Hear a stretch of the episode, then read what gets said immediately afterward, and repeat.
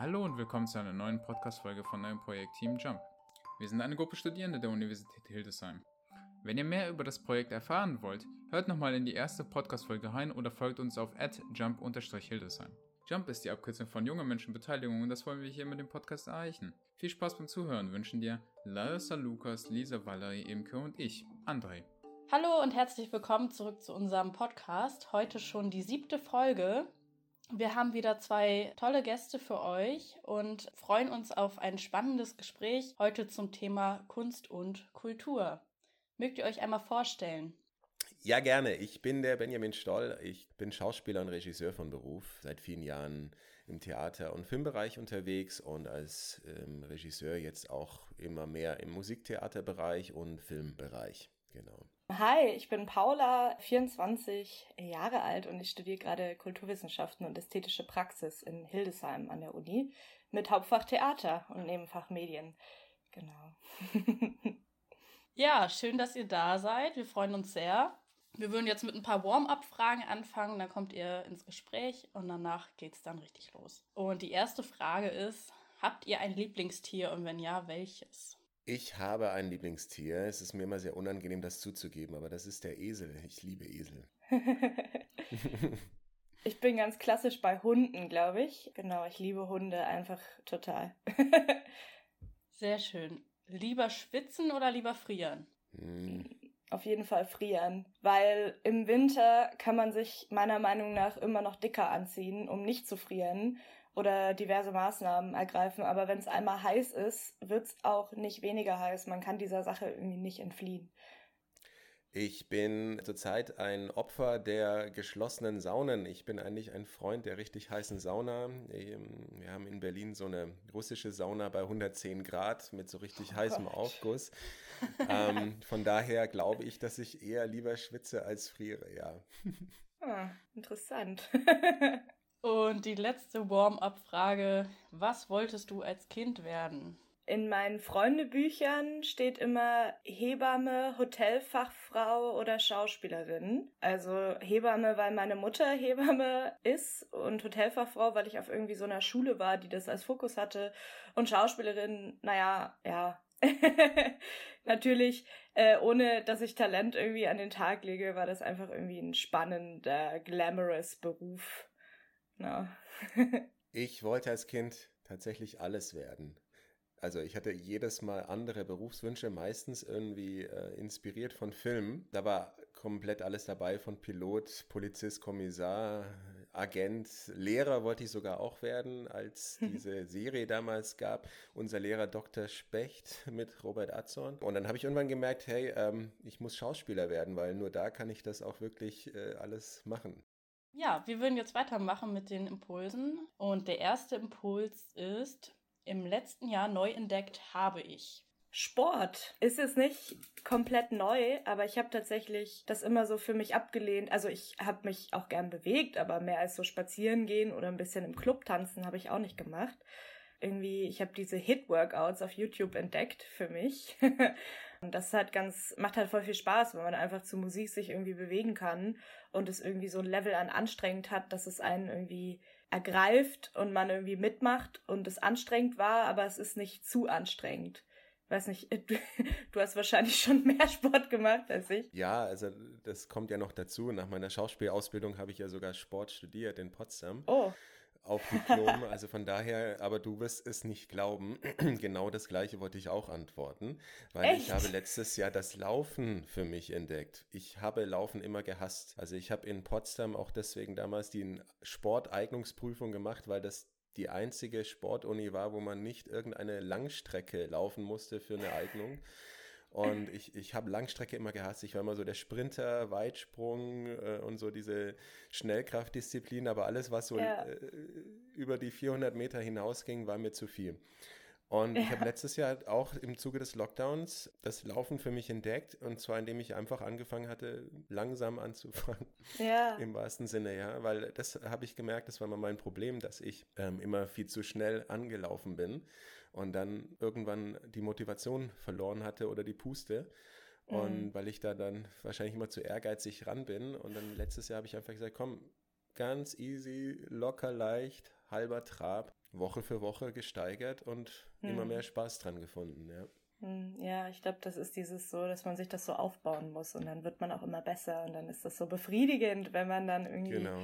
merkt, ich komme an meine Grenzen und komme darüber hinaus. Das finde ich natürlich. Ja. ja. Nee, jetzt ist es so, das hätte ich nie gedacht. Also so alles unter 10 Kilometer ist für mich jetzt unbefriedigend. Da denke ich immer, wow. es war nicht lang genug. das ist für mich total äh, Neuland. Das gab es früher gar nicht. Mm. Hätte mir man das erzählt vor ein paar Jahren, dass ich äh, Bock habe, 10 Kilometer zu laufen, ich hätte den im Vogel gezeigt wahrscheinlich. Ja, das kann ich nachvollziehen. Ja, und letztes Jahr hatte ich dann auch einmal mich dann an eine Halbmarathonstrecke rangewagt. Also jetzt einfach für mich selber so 21 Kilometer und zwar wesentlich langsamer als die 10 natürlich, aber es war schön. Wow, finde ich schon auch beeindruckend, auch wenn man so ein Ziel hat, wo man so hinarbeiten kann. Ja, genau. Voll cool. Und du machst dann äh, Fitness im, äh, äh, im Internet dann? Ja, also es gibt so auf YouTube so ein paar AnbieterInnen. Also ich glaube, Pamela Ralf ist gerade so eine Bekannte, aber von der habe ich tatsächlich noch nie was gemacht. Und das ist halt immer total witzig, weil das sind so die bescheuertsten Choreos, aber halt immer nur so zwei Übungen, weil ich bin auch mit meiner, ähm, also ich tanze sehr, sehr gerne, ich bewege mich sehr, sehr gerne, aber ich kann mir einfach die Choreografien nicht merken, wirklich nicht. Also selbst so ein Walzer bin ich irgendwann raus, wenn ich drüber nachdenke, wo jetzt der nächste Schritt hinführt. Und genau, und da ist es aber ganz nett, weil man immer nur so, also sie macht das kurz vor, dann macht man das nach und dann wird es immer abwechselnd so zwei Figuren mit halt viel Kraft und so ein bisschen Fitness mit eingebunden. Und das macht total viel Spaß. Ja, sehr cool. Ja, also das ist so, ich habe in meiner Studienzeit ja auch als, als Fitnesstrainer, Personal Trainer gearbeitet und da haben wir dann auch immer Kurse gegeben. Und dann ist irgendwo so, bist du irgendwann so am Punkt, wo du dann nicht mehr so motiviert bist, selber jetzt mhm. dich da anleiten zu lassen. Ne? Das merke ich so, ähm, dass äh, das sind immer so Widerstände da bei mir. Da mhm. brauche ich mhm. das dann selber. Und deswegen bin ich ganz froh, jetzt das Laufen entdeckt zu haben, weil das tatsächlich was ist, was du ja immer und überall machen kannst, weil ich ja dann auch immer wieder unterwegs bin, jetzt auch in Corona-Zeiten doch auch relativ häufig unterwegs war, nicht so viel wie früher, aber doch. Und dann ist es mhm. schön, wenn du einfach nur die, deine Laufsachen im Koffer hast und dann ja, gehst du total. abends noch eine Runde laufen. Das geht auch wunderbar. Ja? Schon nett. Es ist auch gerade irgendwie, also schön finde ich, dass der Trend da so draufkommt. Also auf, also viel mehr Leute gehen jetzt, glaube ich, laufen. Viel mehr machen jetzt auch diese Hit-Workouts. Weil, naja, klar, wenn die Fitnessstudios zu haben, dann muss man ja irgendwo hingehen. Und warum dann nicht auch gleich zu Hause? Also dann mhm. wackelt zwar der Fußboden immer. Tut noch meine NachbarInnen schon total leid. Ja, ist hier hey. bei meinem Nachbarn genau das Gleiche. Die haben sich jetzt einen Sandsack äh, zugelegt und oh. ich habe das dann nur mitgekriegt, dass dann ähm, der, der Nachbar nebenan gemeint hat, da müssten jetzt irgendwelche Risse in der Wand sein. Also irgendwie oh. Äh, muss es da Schwierigkeiten gegeben haben. Auch das gibt's, ja. Ja. Uiuiui. Ich finde das auch spannend, dass äh, Sport so irgendwie die Antwort ist, die wir auf diese Frage am häufigsten bekommen. Also die Frage stellen wir allen und mhm. vor allem Joggen und Laufen scheint sehr, sehr beliebt zu sein. Mhm. Jetzt als Ausgleich irgendwie mhm. zu dem vielen Homeoffice oder ja, als die wenigen Erlebnisse, die man sonst so hat. Aber wenn das so ist, dann ist es ja nur gut an der Stelle. Ne? Also mhm. besser geht es ja nicht. gesund. Ja, nee, es ja. ist äh, gerade als Schauspieler, Regisseur kann ich nur sagen, das Problem ist ja, dass wir, wenn wir konsumieren vom Bildschirm, und das tun wir ja gerade viel, viel mehr, ne? Mhm. Lockdown mhm. ist man mit Streaming-Anbietern dann äh, unterwegs und das Gehirn erlebt das Ganze. Das heißt, das, was im Körper ja passiert, ist, der Körper produziert genau die Hormone die Stoffe, wie als wärst du jetzt in Gefahr, als wäre diese Action, diese Dramatik, dieser Stress wirklich real. Und hm. der Körper wird im Grunde darauf vorbereitet, äh, jetzt in der Folge eine Woche lang über Wald, Feldwiesen und Fluren zu rennen, weil du verfolgt wirst von einem wilden Tier oder sonst was. Ne? Das sind noch solche äh, Urmechanismen in unserem Kopf drin. Aber du setzt dich dann auf, aufs Sofa und ziehst dir Chips rein und ein Bier oder eine Cola und der Körper kriegt das Zeug nicht los. Ja? Und mhm. wenn du mhm. jetzt als Kompensation anfängst zu laufen, ist es natürlich genial, weil du dann wirklich deinem Körper auch das gönnst, was er in dem Moment wirklich braucht. Ja? Es gibt ja sogar so Apps oder so, wie so Hörbücher, die so Zombie-Geräusche machen. Während du beim Laufen kannst du dir das so anmachen und dann ist es so wie, als würdest du halt von einer Zombie-Herde verfolgt werden. Das finde ich auch extrem spannend. Ähm, das habe hab ich mal gehört. Ich weiß nur nicht, ob das dann so nicht kontraproduktiv ist, weil du ja dadurch erst recht Stress auslöst, den du dann wieder abbauen musst. Ja? Also, ich weiß ähm, es nicht. Muss ja, muss ja im Grunde noch mehr laufen. Also das, was du dann an Schippe drauflegst, ist auch das, was du ja dann äh, zusätzlich abbauen musst. Ja? Ja, das ist dann absoluter Drill. Da läuft man dann noch mal ein paar extra Runden wahrscheinlich. Je nach äh, so Ziel, was man auch sich vielleicht setzt. Ne? Also ja. wenn man möglichst viel ja und weit laufen will. Durch Nachbarsgärten rennen, wo Hunde drin sind, dann hast du den gleichen Effekt. Ja, ja, ja, ähnlich. Gut. Dann kommen wir mal weg vom Laufen und zum nächsten Impuls. Und der ist, diese Veränderung habe ich in meiner Berufsbranche wahrgenommen. Uff, meine Antwort ist vielleicht ein bisschen kürzer, weil ich ja noch nicht, also ich bin ja noch nicht berufstätig in dem Sinne. Aber also unser Studium hat einen sehr, sehr großen Praxisanteil. Und eigentlich würde, hätten jetzt diverse studentische Festivals stattgefunden, diverse Produktionen wären irgendwie passiert, diverse Performance-Kollektive hätten sich vielleicht gegründet unter den Erstsemestern. Und das ist jetzt alles nicht, also, oder es ist schon, es hat schon stattgefunden, aber wirklich nicht in dem Ausmaß, in dem es sonst wäre. Und das merkt man schon stark, dass so dieser, dieser erste Impuls total wegfällt, diese ersten Möglichkeiten irgendwie zu produzieren, ins, ins Arbeiten, ins Künstlerische reinzukommen. Und auch, was ich auch noch direkt mitbekommen habe, sind Bachelor-AbsolventInnen, die meine FreundInnen sind, die einfach keine Jobs finden gerade, weil einfach viele Theater eben nicht wissen, stellen sie jetzt ein, können wir Praktikumsplätze zur Verfügung stellen. Also ich selbst habe jetzt auch auf ein Praktikum verzichten müssen, ein weiteres, weil es einfach also ich habe einfach nichts gefunden. Genau. Aber du kannst ja, wenn du jetzt hier schon so richtig im Berufsleben natürlich stehst, im Gegensatz zu mir, da vielleicht noch mehr darauf antworten. Klar, also ich würde an der Stelle zwei, also ich beobachte zwei Veränderungen, je nachdem, in welchem Grad man sich befindet.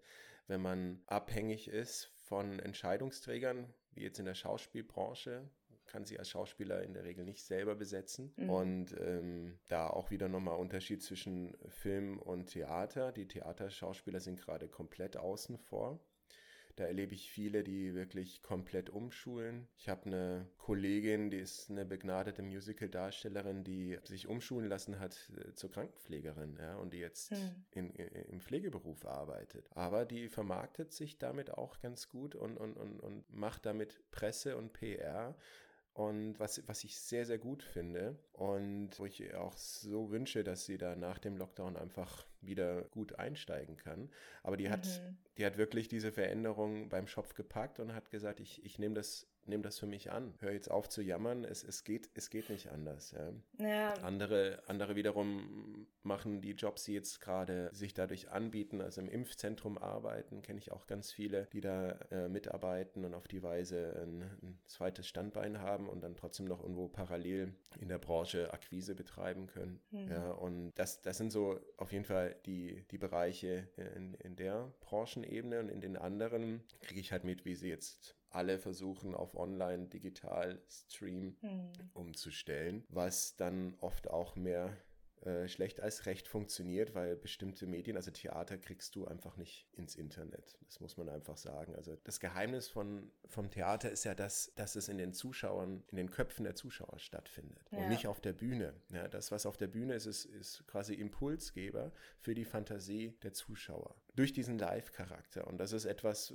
Unschlagbares, weil das, die Fantasie ist einfach unerreichbar. Aber wenn du das jetzt versuchst, zweidimensional auf eine Leinwand oder einen Bildschirm zu bringen, dann verpufft das eben und dann ist die ja. Wirkung weg. Dann hast du halt so, ich sag's mal, diesen dokumentarischen Arte-Charakter. Ja. Hm. Das will dann einfach nicht mehr unter die Haut gehen.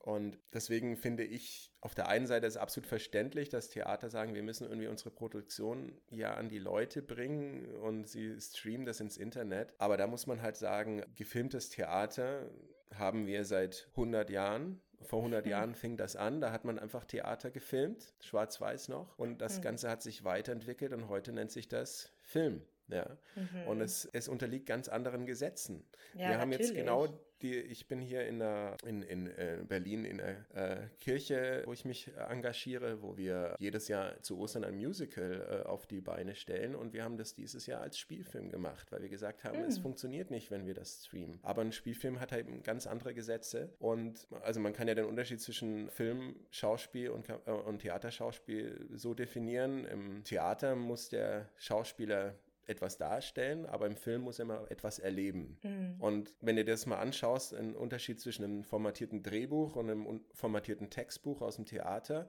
die Dialogspalten sind im Drehbuch einfach mal viel schmaler, ja, weil viel mhm. weniger gesprochen wird. Die Dialoge sind viel kürzer, es wird viel mehr erlebt, es wird viel mehr gedacht, es ist viel mehr so zwischen den Zeilen, was wir sehen, weil wenn wir Figuren im Film verfolgen, dann musst du, äh, willst du als Zuschauer dich hineinfühlen in die Figur und mit ihr mitfiebern, mit ihr mitleben. Und das mhm. ist dadurch ein ganz anderes Spiel. Ja? Und das funktioniert nicht, wenn du Theater filmst, weil Theater eine ganz andere Voraussetzung mitbringt, weil das eine größere Distanz hat, den Zuschauer zu erreichen und durch diesen Live-Charakter eine ganz andere Stimmung erzeugt, als wenn es jetzt nur eine Kamera einfängt. Ja, klar. Und das, also. das ist tatsächlich eine Krise, in der man gerade steckt, weil ein Theater kann ja nicht äh, sagen, okay, dann sind wir von heute auf morgen eine Filmproduktion, ja, weil das hat ja dann so einen Extremcharakter wie bei Loriot, wo, was war das da in dem einen Sketch, die Panzerfirma zu Weihnachten jetzt nur noch Marzipankartoffeln herstellt, ja, weil das ja. äh, da der Absatz größer ist, als jetzt irgendwelche Kampfpanzer zu verkaufen. Und ähnlich muss man sagen, natürlich kann man sagen, Theater hat das Potenzial da. Es hat Schauspieler, die mhm. können auch filmen, ja.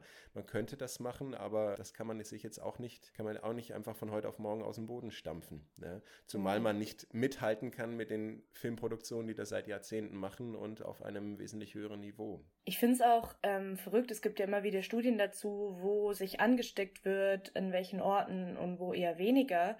Und gerade Theater hat einen so geringen Teil. Also ich war auch einmal im letzten Jahr, als es sich so ein bisschen abgeflaut hat, da haben sie ein paar Leute ins Theater reingelassen. Also das war super. Da war wahnsinnig viel Abstand. Und es war also ausverkauft in dem Sinne, aber waren wahnsinnig viele Plätze zwischen einem. Die haben noch so Pappaufsteller hingestellt. Das war in Dresden am Stadtschauspiel, die halt so ZuschauerInnen mimen sollten. Und für mich war das eine total tolle Erfahrung, auch einfach mal wieder rauszukommen. Und ich habe mich trotzdem extrem sicher gefühlt, weil Abstände waren da, es war überall Desinfektionsmittel. Und es sind ja auch riesige, sehr gut belüftete Räume. Also so ein großer Theatersaal ist ja eigentlich, also hat ja Idealvoraussetzungen für so einen, naja, für so einen sicheren Theaterabend auch in der Pandemie. Und ich finde es halt total schade, auch Kino, dass da so, also, dass es halt einfach immer geschlossen wurde, statt zu sagen, was können wir machen, um es noch sicherer zu machen. Weil man merkt ja, dass die Leute dann eben anfangen, sich in großen Gruppen draußen zu treffen oder in großen Gruppen drinnen zu treffen im Winter, was ja bewiesenermaßen viel, viel schwieriger ist, weil auch schwieriger zu kontrollieren irgendwo. Mhm. Es ist dann halt die Frage, ja. ob es nicht vielleicht smarter wäre, Theater offen zu haben, wo man so ein bisschen kontrolliert Menschen reinlassen kann, dass die mal wieder was erleben im echten Leben, ja. anstatt so unkontrolliert zu Hause. Also für mich was ich da halt beobachtet habe in den letzten Wochen, ging ja ganz viel auch immer wieder diese Post durch die sozialen Netzwerke, wo ähm, dieses geschlossene Theaterfoto war und daneben ein Flugzeug, wo sie alle äh, dicht an dicht sitzen und jeder mhm. sich fragt, warum darf das eine, das andere nicht. Ne? Und das ist natürlich für uns Künstler absolut unverständlich. Ja? Mhm. Auf der anderen Seite kann ich jetzt äh, von der politischen Entscheidung das äh, insofern verstehen, dass eine Logistik irgendwo aufrechterhalten werden muss, aber man muss gucken, dass die Abstände in der Gesellschaft, der gesellschaftliche Alltag zu reduzieren, da wirklich einen Lockdown zu machen. Mhm. Und das Theater ja, das Sitzen im Theater das eine ist, aber es ist ja Vergnügen. Du gehst da ja hin und vielleicht danach noch willst du was trinken, dann stehst du noch draußen rum, unterhältst dich und Mhm. Keiner denkt da mehr an den Abstand. Also ich sag mal nicht, dass ich das befürworte, weil ich glaube, das würde jeder hinkriegen und das kriegt man ja auch hin, man, man erlebt es ja. Aber ich glaube, das mhm. ist die. Angst der Entscheidungsträger, dass sie sagen, das können sie nicht erlauben, weil das ist, das ist hier geht es um Vergnügen und das muss nicht zwingend sein. Ja. Und mhm. ich äh, befürworte die, diese ähm, Entscheidung an der Stelle nicht, kann aber auch natürlich die Angst der Verantwortlichen verstehen, weil sie müssen ja. dafür ja gerade stehen, wenn es nachher schief geht. Ja. ja, zu 100 Prozent. Aber es ist so, sind so viele, finde ich, frustrierende Entscheidungen, einfach weil äh, man ja auch sehr, sehr merkt, was gerade oder wie wir gerade als Bevölkerung irgendwie wahrgenommen werden, was wir, was wir tun können und was nicht. Und man merkt schon, dass alles, was so Freizeit, Kultur betrifft, dass das stark limitiert ist aus wirklich sehr, sehr nachvollziehbaren Gründen. Das möchte ich jetzt gar nicht kleinreden. Also ich kann das verstehen. Äh, jedes Risiko, was man irgendwie minimiert, ist ein minimiertes Risiko. Also dementsprechend sehr, sehr nachvollziehbar. Aber dass es eben so oft die Freizeit betrifft, aber so, was jetzt so Konsumieren an sich angeht, das ist irgendwie möglich, irgendwie. Also wie jetzt Läden zum Beispiel, wo man sich einen Termin ausmachen kann. Und auch das finde ich wichtig, weil mhm. es natürlich verrückt ist, dass Supermarktketten die ganze Zeit alles verkaufen können und die ganze Zeit ihre, ihre Geschäfte machen können und auch müssen natürlich, sind ja für die Grundversorgung zuständig und andere Läden eben nicht. Und da hängen ja Existenzen ohne Ende dran. Aber es ist so, das ist ähnlich wie diese Diskussion, Friseur darf offen haben, aber Kosmetikstudio nicht obwohl ähnliche mhm. Bedingungen und so. Es sind halt immer dieses Abwägen, was ist jetzt, was ist notwendig, was ist es nicht, aus welchen Sicht auch. Also letztendlich sind es natürlich diejenigen, die den Politikern am meisten auf die Pelle rücken, die ja. hier zu ihren Rechten kommen. Und da ist natürlich die Luftfahrt mit ihrer Lobby ähm, wesentlich ja. größer als die Kunst- und Kulturlobby. Aber das ist tatsächlich meine Beobachtung, wo ich äh, ein bisschen mit meiner Branche auch im, im Clinch bin und alle Kolleginnen und Kollegen ähm, sage, fasst euch da mal bitte an die eigene Nase. Mhm. Weil wenn wir jetzt diese Kampagnen haben, Alarmstufe Rot, ne, Riesendemo mit Kunst- und Kulturschaffenden, äh, die dann in Berlin demonstriert hatten, oder die Aktion ohne Kunst wird's still, was dann auch in den sozialen Netzwerken mit Badges und so weiter versehen ist. Mhm. Und, und der Aufschrei permanent, wir wollen endlich wieder arbeiten können. Meine Beobachtung ist, es sind alles nur Kunst- und Kulturschaffende, die hier auf die Barrikaden gehen. Mhm. Wo ist der Konsument? Wo ist der Theaterzuschauer, ja. der auf die Barrikaden geht und schreit, ich will wieder ins Theater? Ja. Ich habe vor ein paar Wochen in Berlin hier eine Demo gesehen, da haben, ähm, haben sie demonstriert, dass die Clubs wieder aufgemacht werden. Das waren alles welche Klubberer, die in einen Club gehen, um, um, um zu tanzen, die sagen, ich möchte endlich wieder abtanzen. Das waren nicht die DJs und die Barkeeper ja. und die Clubbesitzer, die demonstriert haben. Das waren alles Konsumenten. Aber ja, wo stimmt. ist in der Kunstszene, wo sind da die Konsumenten? Und da müssen wir uns mal an die Nase packen, warum gibt es keinen Aufschrei? Warum schreien die Leute nicht, äh, wir wollen ins Theater? Da das müssen wir Künstler uns doch mal hinterfragen, ähm, welchen, welche Daseinsberechtigung wir haben an der Stelle. Mhm. Wenn die Leute das sich danach gar nicht sehnen. Wenn ich, wenn ich dann halt so, so Sachen erlebe, also gerade im Lockdown, wie sie dann jeder kreativ wurde und versucht hatte, sich irgendwo zu, zu vermarkten, hatte ich dann jemanden erlebt, der jeden Abend oder einmal die Woche abends so ein, eine Lesestunde, eine Vorlesestunde im Internet gemacht hat für, für Kinder als gute Nachtgeschichte. Aber vom eigenen Smartphone, ja, mit schlechter Bildqualität, mit schlechtem Mikrofon, wo ich denke, was ist denn das für ein Anspruch? Und diese Kinder sollen sich das, sollen das erleben, sagen, das ist eine schöne Erzählstimme, das ist mhm. kunstvoll. Also wo ich sage, bitte, wo ist euer Anspruch geblieben für gute Kunst, damit die Leute wieder sagen, wir wollen euch auch erleben? Leben? Ja. Wo, wo, ist das, dass ihr die Zeit nutzt, in dem Lockdown zu, euch mal zu hinterfragen, was, was, wo, wofür braucht mich eigentlich die Welt, ja, als mhm. Und Boah. kann ich die Zeit, kann ich die Zeit nutzen, auch mal ein bisschen an meiner Kunst zu arbeiten und, und, und, und, und, und, die Ansprüche mal auf ein neues Level zu bringen. Wir haben die letzten Jahrzehnte so eine, eine äh, Verramschung von Kunst erlebt. Ich weiß mhm. es noch in Anfang der 2000er, wie die ganze Schauspielbranche äh, wirklich frustriert war, weil diese ganzen Doku-Soap-Formate auf RTL und Co. aus dem Boden sprießten und mhm äh, Sprossen, meine Güte, ich kann auch keine Grammatik heute, ähm, und äh, das im Grunde das, das gute Schauspiel kaputt gemacht hat. Ne? Yeah. Und, und, aber auch die, die Sehgewohnheit, der Anspruch dadurch runterging. Ja? darüber brauchen wir heute nicht mehr reden, weil Netflix, Amazon Prime und Co. diese ganze Landschaft verändert haben. Das klassische mhm. Fernsehen ist ja im Aussterben und die Serie ist ja mehr gehypt denn je und da ist der Anspruch nach Qualität im Schauspiel größer äh, als jemals zuvor. Also das mhm. hat sich mhm. total gewandelt ne, an der Stelle. Aber diese Eigeninitiative, auch zu fragen, weil wir durch diese Digitalisierung, ja, durch YouTube und Co. so viele gute Künstler haben, die dann ihre Kanäle haben, ja. wo du halt wirklich weißt, denen kann ich das Wasser nicht reichen. Aber ja. dann, dann, dann muss ich mich fragen, wo, wo ist mein Platz? Wo kann ich wirklich mhm. den Leuten was bieten? Und, und muss man auch ein bisschen diese deutsche Mentalität hinterfragen? Ja, ich habe das vier Jahre studiert, ich bin qualifiziert, ich habe einen Anspruch, in dem Job auch zu arbeiten. Ja. Das ist eine Haltung, die kann man an den Tag legen, aber man muss sich fragen, ist es das wirklich? Ja. ja. Weil will ich das machen? Also warum, warum will ich Kunst machen? Warum will ich, warum will ich als Schauspieler spielen? Ja? Mhm. Will ich auf, auf die Bühne gehen und, und Publikum haben, das mich beklatscht? Also wozu brauche ich das Publikum? Ja. Ja? Geht es mir darum, Rollen zu spielen, mich auszuprobieren? Dann kann ich das zu Hause auch im Wohnzimmer. Dafür brauche ich kein kein. Oder geht es mir um Selbstdarstellung? Ist ja auch ein ja, Ding. Mhm. Genau. Das heißt, wofür brauchen die Leute mich denn? Ja. Dass, dass man sich das mal wirklich fragt, was kann ich denen denn geben? Ja. Ja. Wo kann ich denn was in ihnen auslösen? Also es ist immer so ein, so ein schmaler Grad, weil Kunst ist ja auch etwas Freies. Und Kunst, als Künstler ist man ja auch oftmals passiv, weil man sich ja auch seiner ja. Kunst äh, hingibt und da Dinge passieren, die man hinterher sagen muss, die habe ich so gar nicht beabsichtigt, aber da ist ein mhm. Stein ins Rollen geraten, grandios, ja. Das, das muss man natürlich da auch immer so ein bisschen berücksichtigen. Ich glaube, und, das hat, Entschuldigung.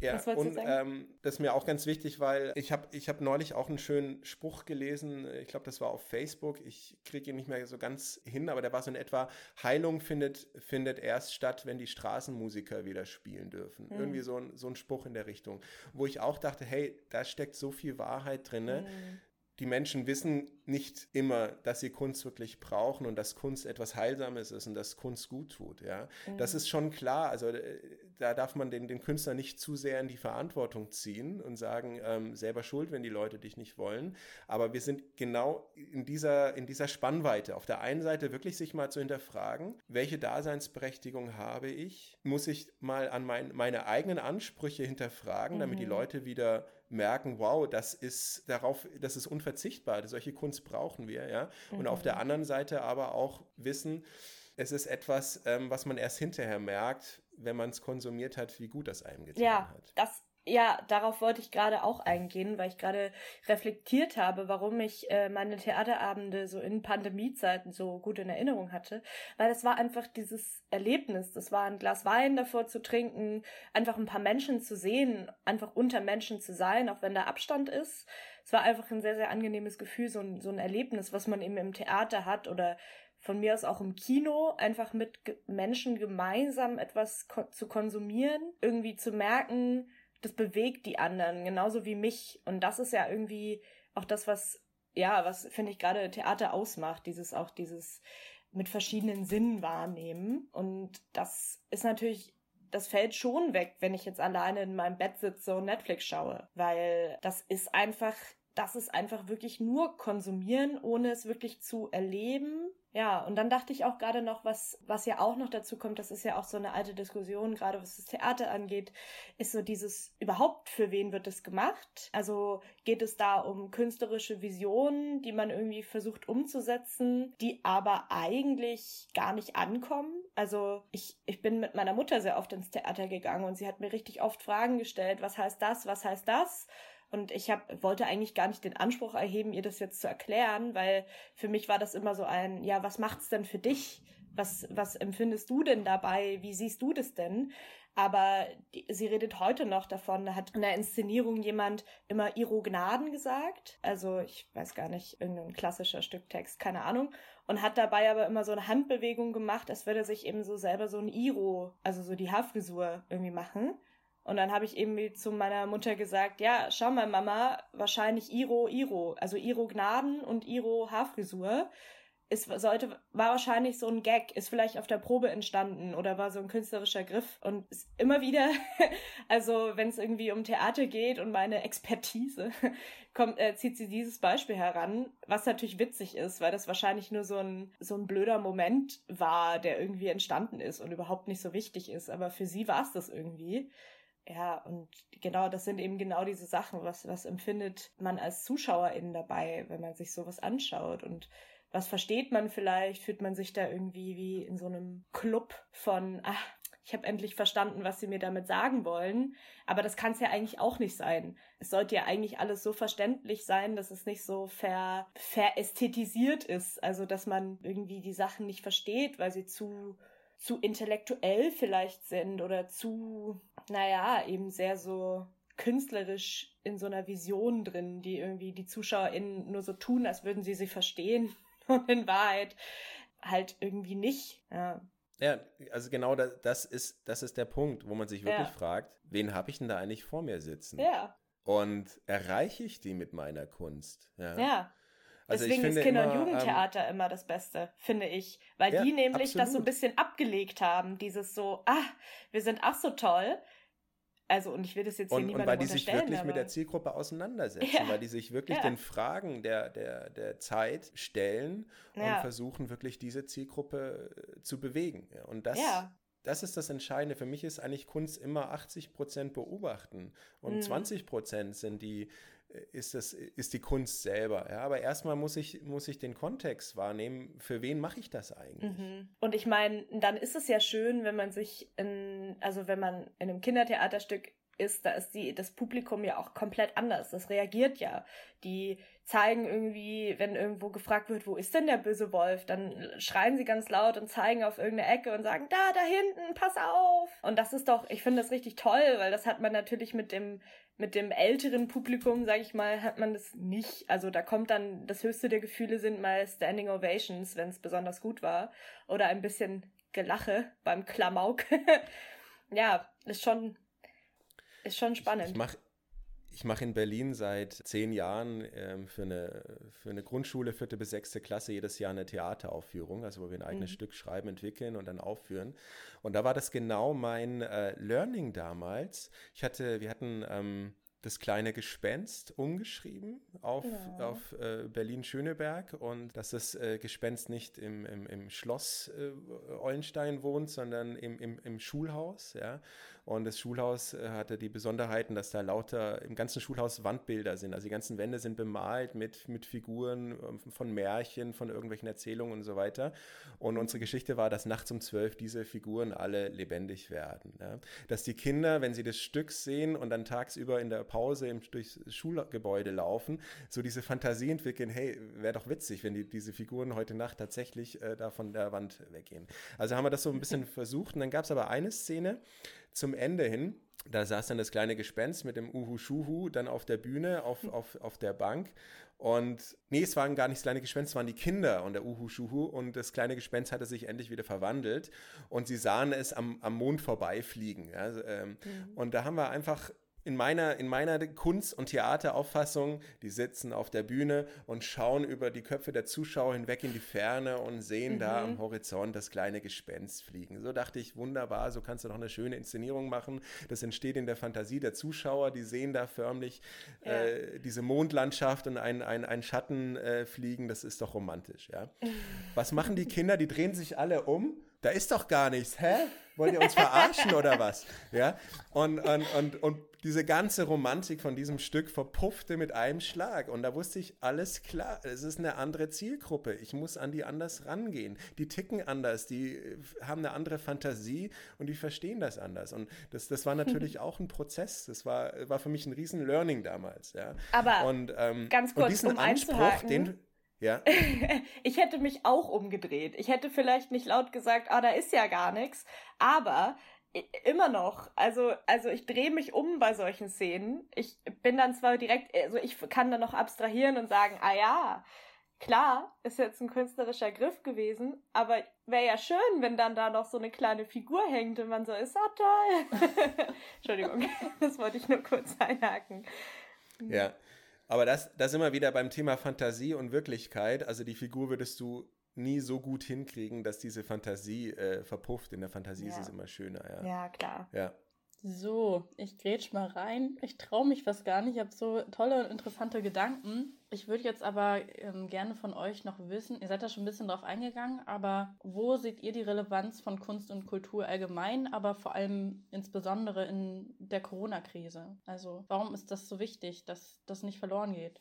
Also Paula hat es ja gerade schon so ein bisschen erzählt mit ihrer Erfahrung im Theater. Dieses Erlebnis ist mhm. das Entscheidende. Und ich glaube, dass wir in der aktuellen Zeit mehr denn je erfahren, wie wichtig Beziehungen, zwischenmenschliche Beziehungen, Austausch oh, ja. ist.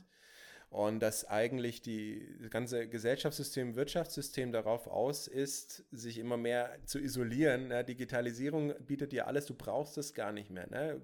Du guckst nur noch in dein Smartphone, du musst im Grunde gar nicht mehr äh, Menschen kommunizieren. Vor, vor zehn Jahren war das so der Punkt, so dieses, ähm, dass man sich mit seinem Smartphone hat navigieren lassen können. Und viele dann sagten, hey, also so ältere Generation brauche ich doch nicht, ich kann doch die Menschen nach dem Weg fragen. Ja? Und ne, wie, wie das verloren gegangen ist, die Selbstverständlichkeit mit Menschen zu kommunizieren, sich auszutauschen, dass wir mhm. eigentlich als Menschen Beziehungswesen sind, ja, und gar nicht äh, als Homo digitalis oder keine Ahnung äh, geschaffen sind, ja. Und, und doch das, gibt es wahnsinnig viele soziale Medien, also äh, Plattformen, bei denen man sich austauschen kann und wo man die, sich auch mit so Menschen austauschen haben, ne? kann. Ja. Also, also jetzt so gerade hier Clubhouse. Clubhouse äh, mhm. boomte innerhalb weniger Tage. Unglaublich. Ähm, ja. Weil es natürlich äh, marketingtechnisch ein, ein Geniestreich war, ja. aber auch, weil man sich endlich auch mal wieder hören konnte und nicht nur lesen konnte, weil man es so satt hatte, immer nur seine Facebook, äh, Instagram etc. Timeline äh, äh, zu reloaden, um zu mhm. gucken, äh, gibt es irgendwas Neues an der Stelle.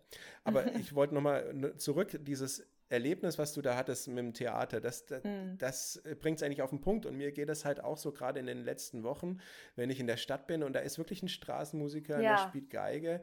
Und ich denke, oh, also ich merke richtig, ich möchte einfach nur stehen bleiben und ja. kurz innehalten. Ja. Weil das auf einmal, also wie, wie heißt das schon, Genuss versteht, äh, entsteht durch Verzicht, ne? Mhm. Also wie so nach einer Fastenzeit und man jetzt wieder auf den Geschmack kommt und, und ein mhm. Stück Brot isst und merkt auf einmal, wie lecker kann nur ein trockenes Stück Brot sein. Ja. ja. Ähm, und, und, und, und, und dieses, diesen Effekt, dieses Gefühl entstand da eben bei mir mit der Musik. Und ich glaube, das ist etwas, was wir in der Kunst- und Kulturbranche jetzt wirklich mal wahrnehmen müssen, da wieder auch so ein bisschen back to the roots, zurück zum, zum Ursprung gehen und zu gucken, was, was macht eigentlich uns aus, ja? Mhm. Was ist eigentlich das, der Kern? Ja? Wo ist eigentlich das Feuer? Ja? Ist es vielleicht über all die Jahrzehnte erloschen und wir, wir, wir, wir versuchen hier ein totes Pferd zu reiten? Ja? Mhm. Oder können wir wieder zurück an den Ursprung und, und den Funken neu entfachen, ja, die, die Flamme? Mhm. Ja, und es ist ja auch, also ich denke, wenn ich so an Theaterabende, dann denke ich an Weihnachtsstücke, weil die einfach immer so fantasievoll waren. Oder ich denke an Stücke, die mich irgendwie bewegt haben, weil sie irgendwie auf so vielen Sinnesebenen waren. Es muss auch nicht gut sein. Ich war mal in einer Inszenierung, da wurde, ich weiß, ich glaube, es war ein Dürrenmattstück, aber ich weiß gerade nicht. Ach, die Panne war das. Da haben die wahnsinnig viel gegessen auf der Bühne und ich saß Reihe 1 und es roch so intensiv nach Essen und ich habe wirklich fast, also ich musste mich wirklich fast übergeben. Aber ich weiß diesen Theaterabend immerhin. Also ich weiß davon noch. Es hat mich irgendwie mitgenommen. Und also mhm. ähm, ich, ich glaube, ich kann mich daran besser erinnern als die anderen Abende, wo ich halb eingeschlafen bin, weil endlose Monologe irgendwie stattgefunden haben. Ja, und das ist ja genau das, was man eben, weil wenn, wenn ich jetzt eine Netflix-Serie anschaue und die ist nicht, die gefällt mir nicht, dann klicke ich halt, klicke ich mich halt raus. Oder wenn ich Online-Uni habe oder Online-Unterricht, dann weiß ich nicht, dann, dann, dann schalte ich vielleicht gedanklich ab oder so. Aber das, das ist beim Theater eigentlich nicht möglich, sich unauffällig rauszuschleichen, ähm, sondern man ist irgendwie da und man erlebt das irgendwie. Ähm, ja, und das ist ja eigentlich also so, das ist eben genau dieses Erleben und dieses, äh, das, was du auch beschreibst mit der Musik. Man kann sich Straßenmusik irgendwie nicht, nicht entziehen und es gehört aber so zum Lebensgefühl irgendwie dazu, über so eine belebte Innenstadt irgendwie zu laufen und äh, Menschen zu sehen, Musik zu hören, verschiedenen Geräuschen ausgesetzt zu sein, Gerüchen, Empfindungen. Und das ist ja eigentlich, also so, das ist eher irgendwo Lebensgefühl, was ja total wichtig ist. Und ich glaube, es ist auch ganz wichtig, also einmal nach außen natürlich zu fragen, wer sind wir in unserer Gesellschaft, wo ist unser Platz und können wir das nochmal neu überdenken. Aber auf der anderen Seite auch jeder für sich selbst zu fragen, wie kann ich diese Krise gerade für mich annehmen? Und, und mhm. wenn es ist, dass ich tatsächlich vorübergehend was anders machen muss, also so wie die Kollegin, mhm. die jetzt als, als Krankenpflegerin arbeitet. Ich bin mir sicher, wenn der Lockdown vorbei ist und sie wieder auf die Bühne kann, sie wird ein neuer Mensch sein. Sie wird, sie ist jetzt schon wahnsinnig gut, aber sie wird mit einer neuen, ganz neuen mhm. Qualität auf der Bühne spielen und das wird man merken. Mhm. Und das ist ja eigentlich das, was uns Künstler ausmacht, dass wir eigentlich nur ein Spiegel der Gesellschaft sind und ja. der Welt, ja. Aber wenn wir diese Welt gar nicht hautnah mit Fleisch und Blut erleben, wo wollen wir dann noch einen Spiegel vorhalten können? Ja? Mhm. Das heißt, wir müssen ja auch in dieser Welt sein. Und es gehört ja auch manchmal dazu, eben nicht dauerhaft von seiner Kunst leben zu können und was anderes dafür zu machen, um, um die Welt und die Menschen, für die ich das eigentlich mache, auch in ihrem, in ihrem Kontext erleben kann und verstehen kann. Ja, Weil ich erlebe es ja auch, gerade in der Filmbranche ist es ganz extrem. Die Filmbranche ist eine sehr isolierte Welt, ja, weil man, man lebt wirklich in diesen Filmprojekten, man, man schläft dann nur im Hotel oder in seinem Wohnwagen und ist dann nur mit diesen Leuten zusammen. Das ist total isoliert. Also mhm. man läuft richtig Gefahr, sich abzukapseln von der eigentlichen Welt, für die man ja eigentlich die Kunst macht, ja. Mhm. Und deswegen ist es so wichtig, da auch immer wieder ähm, die Brücke zu schlagen und sich unter das Volk zu mischen, ja. Also yeah. wirklich mit den Menschen zu tun zu haben, für die man im Grunde auf die Bühne geht oder vor die Kamera. Ja, es ist ja auch im Theaterkosmos dasselbe. Also ähm, SchauspielerInnen sind mit SchauspielerInnen befreundet oder äh, es ist ja auch, also ja klar, dieses, gerade dieses Abkapseln, das ist ein großes Problem. Hm, wird jetzt auch noch verstärkt. Benjamin, du bist vorhin schon einmal drauf eingegangen, aber vielleicht auch nochmal an Paula. Was würdet ihr an den gesetzlichen Vorschriften ändern oder was würdet ihr als realistisch sehen, um irgendwie dem Theater oder allgemein der Kultur eine Chance zu geben, eine größere Rolle zu spielen momentan? Also du meintest äh, ge gesetzgebermäßig. Mhm. Finde ich ein ganz schwieriges Thema. Also ich muss sagen, da bin ich doch mehr Künstler als Politiker. Also ich mu muss ganz ehrlich sagen, ich, ich, ich jammere gerne, ich lästere gerne über, über, äh, über die aktuelle politische Lage, muss aber eingestehen, ich möchte auch nicht in deren Haut stecken. Das muss ich, nee. muss ich erstmal ganz, ganz, ganz mhm. klar sagen. Ja. Was, was ich grundsätzlich mich gefragt habe, es ist ja nicht die Lösung, äh, sondern äh, nur eine Frage der, der Haupt, das äh, Problem unseres Lockdowns ist ja die Überlastung der Intensivstationen. Und so wie ich das mitbekommen habe, sind die Intensivstationen an sich jetzt nicht bettenmäßig das Problem, sondern personalmäßig. Ja? Es fehlt mhm. also hinten und vorne an, an Pflegekräften. Und das Problem ist aber nicht, dass wir nicht genug Pflegekräfte im Land haben, sondern dass einfach die Pflegekräfte für dieses Gehalt, was es da gibt, nicht von dem Gehalt nicht leben können. Ja? Und wenn wir jetzt die ganzen Subventionen, die wir in die Wirtschaft stecken, ja, ich, ich habe ja selber als, als, als äh, freischaffender Künstler ja auch ähm, im letzten Jahr von der Corona-Soforthilfe profitiert. Ja? Also ich bin ja der, äh, zähle mich ja dann da genauso mit dazu. Also wenn statt Subventionen derer, die jetzt gerade nicht arbeiten können, reingesteckt wird, dass man sagen, solange jetzt äh, Corona-Krise ist, stocken wir mal das Gehalt für Pflegekräfte um 50 Prozent auf könnte das nicht sogar äh, nachher weniger Schaden sein für, äh, für, für die Regierung, also mhm. was dann an, an, an Geldern investiert wird, als umgekehrt, damit damit hier ähm, das aufgefangen wird, dass das gesellschaftliche Leben wieder stattfinden kann. Das ist so mhm. meine Frage, ob das eine Lösung wäre. Ansonsten, die anderen Lösungen liegen ja schon alle auf der Hand.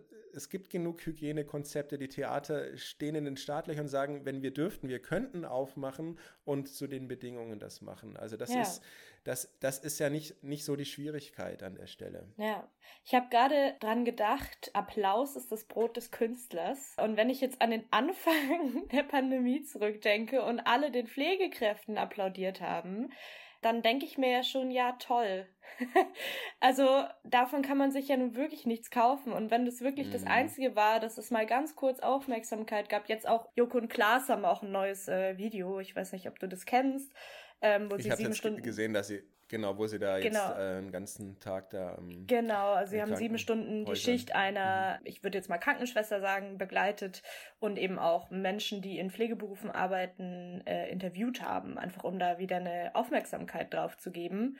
Ja, und ich wollte eigentlich nur gerade diese Brücke schlagen, dass halt die einen wahnsinnig viel arbeiten und nichts dafür bekommen oder wenig dafür bekommen, kurze Aufmerksamkeit vielleicht und dadurch aber alle anderen, die vielleicht sonst diese Aufmerksamkeit hätten, weil es einfach ihr Beruf ist, Aufmerksamkeit zu haben, irgendwo, halt nicht arbeiten können. Und deswegen fand das nur gerade, fand das nur gerade irgendwie witzig als so gedankliches Bild, dass wir statt Applaus oder dass wir statt Geld ihnen Applaus entgegengebracht haben.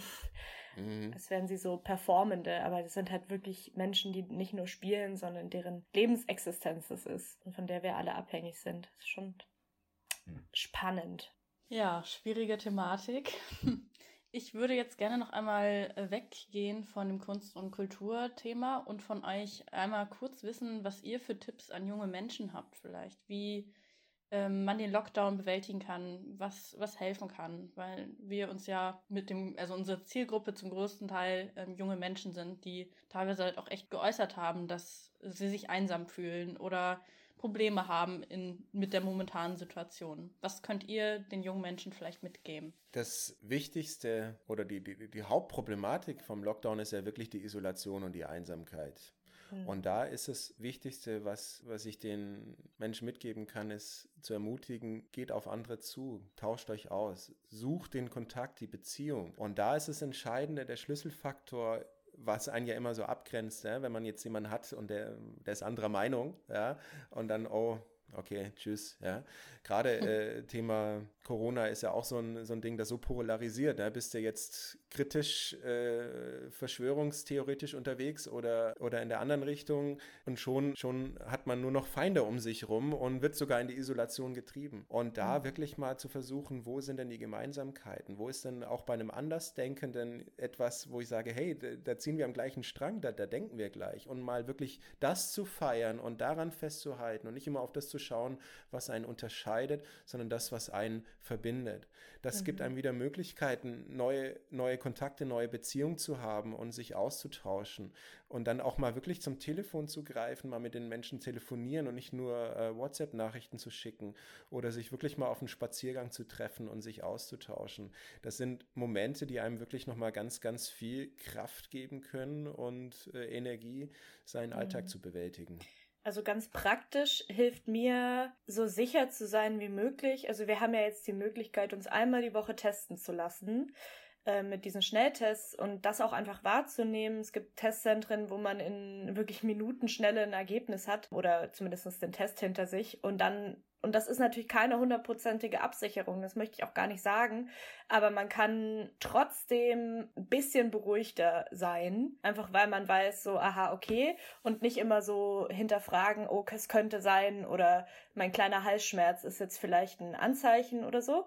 Das ist mein erster Tipp. Und mein zweiter Tipp ist auch, sich auszutauschen und gerade wenn das Wetter schön ist, sich auch einfach mal hinzusetzen und vielleicht mit einem Buch irgendwie auf einer Wiese draußen zu sitzen und einfach ein bisschen Teil zu sein vom Leben, ohne sich oder andere zu gefährden, indem man halt genug Abstand hält und einfach wirklich die Sonne ein bisschen genießt. Und das muss auch gar nicht sein, dass man interagiert mit den Menschen, aber einfach irgendwie da zu sein, das hilft schon viel. Wenn man denn dann interagieren möchte, gibt's total witzige Spiele, die man online spielen kann. Also Scribble.io ist zum Beispiel so ein Spiel, da kann man, kriegt man einen Begriff vorgegeben und muss es dann so zeichnen und die anderen in der Gruppe müssen dann erraten, was es ist. Und wir machen das jetzt sehr regelmäßig und äh, telefonieren dabei und es ist einfach, es ist einfach witzig. Es gibt also so, es gibt halt viele Spiele, man kann auch Codenames online spielen oder sich irgendwelche Formate überlegen oder sich einen wöchentlichen Zoom-Call unter einem Motto irgendwie überlegen und sich dementsprechend kostümieren oder so. Einfach um so ein bisschen das Digitale auch ins echte Leben reinzuholen und irgendwie auch was zu machen, statt sich immer nur auf so einer Kopfebene zu unterhalten die ganze Zeit und sich weder zu sehen noch zu spüren noch zu fühlen, all diese Sachen.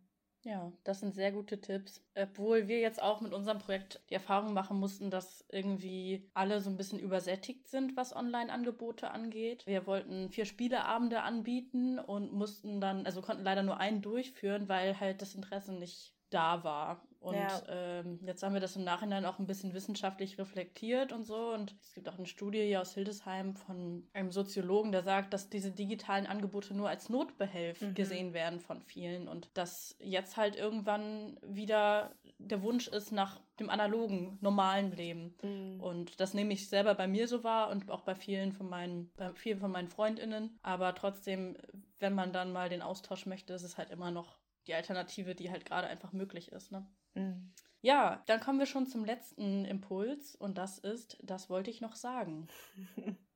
Frohe Ostern für diejenigen, denen das irgendwie wichtig ist. Das kann ich ja noch sagen.